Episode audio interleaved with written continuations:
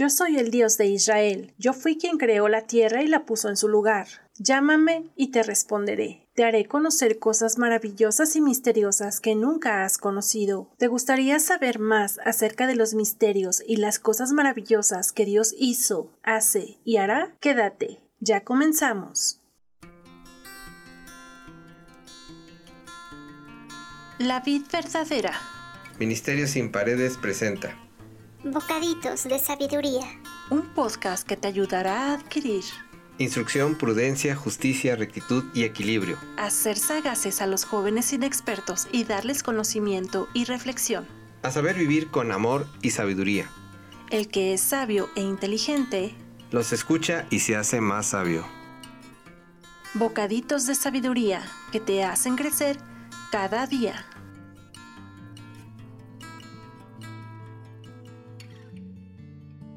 Bienvenidos sean a este espacio. Quiero felicitarte por seguir cada uno de los bocaditos de sabiduría del rey Salomón. Proverbios 25.1. También estos dichos de Salomón, copiados por gente al servicio de Ezequías, rey de Judá.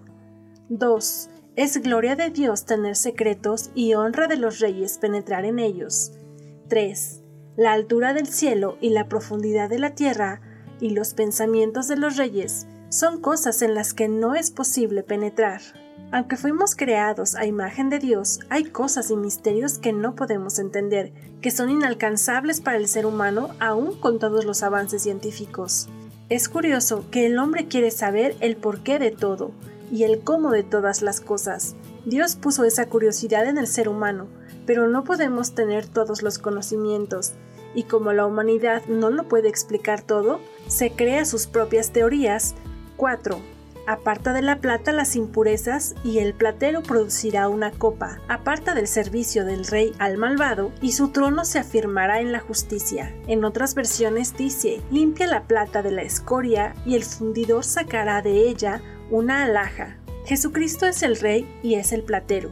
La escoria es el malvado. En Malaquías 3:3 nos dice, llegará como un fuego para purificarnos será como un jabón que quitará nuestras manchas. El Señor se sentará a purificarnos como quien purifica la plata y el oro en el fuego.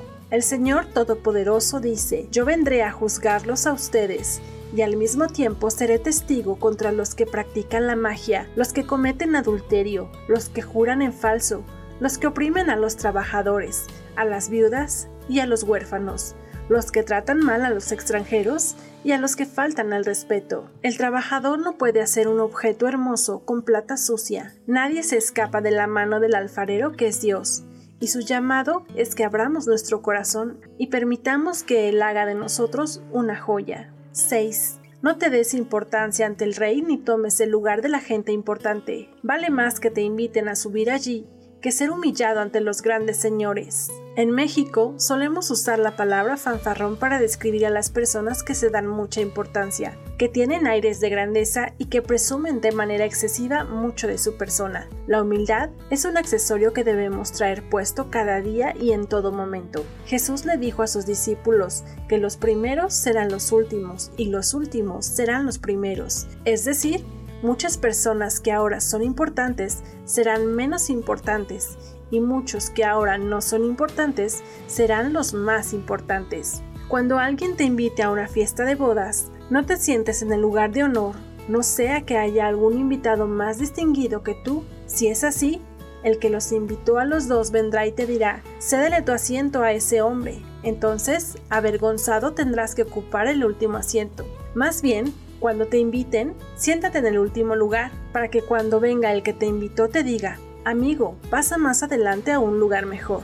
Así recibirás honor en presencia de todos los demás invitados. Este relato se encuentra en Lucas 14:17. Así que no te preocupes por el reconocimiento o la posición. Dios te pondrá en lugares altos e importantes si en tu corazón hay humildad. 8. No entres apresuradamente en pleito, no sea que no sepas hacer luego cuando tu prójimo te haya avergonzado.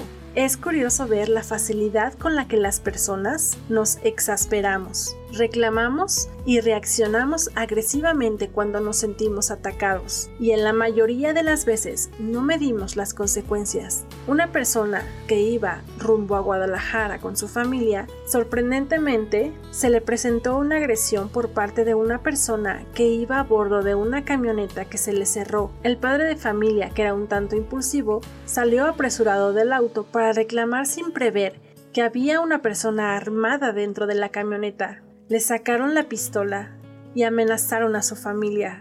Tal vez pudo evitarlo si no se hubiera bajado, pues el auto no tuvo daños, no hubo heridos. A veces, solo tenemos que dejar pasar las cosas y no ceder a agresiones.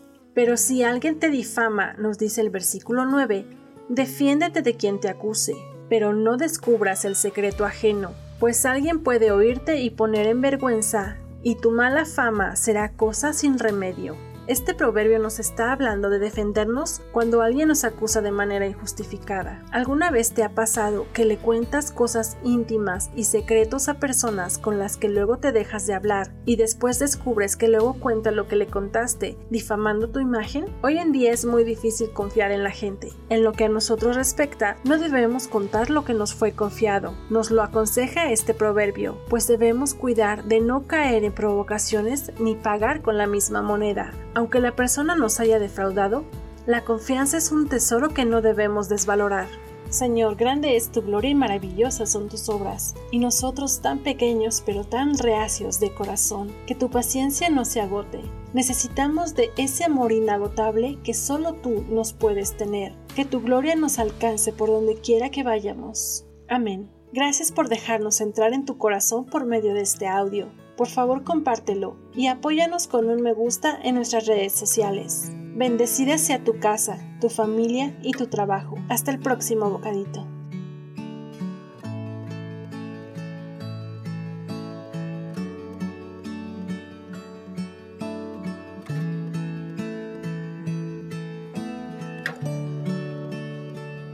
A tus pies arde mi corazón tus pies entrego lo que soy.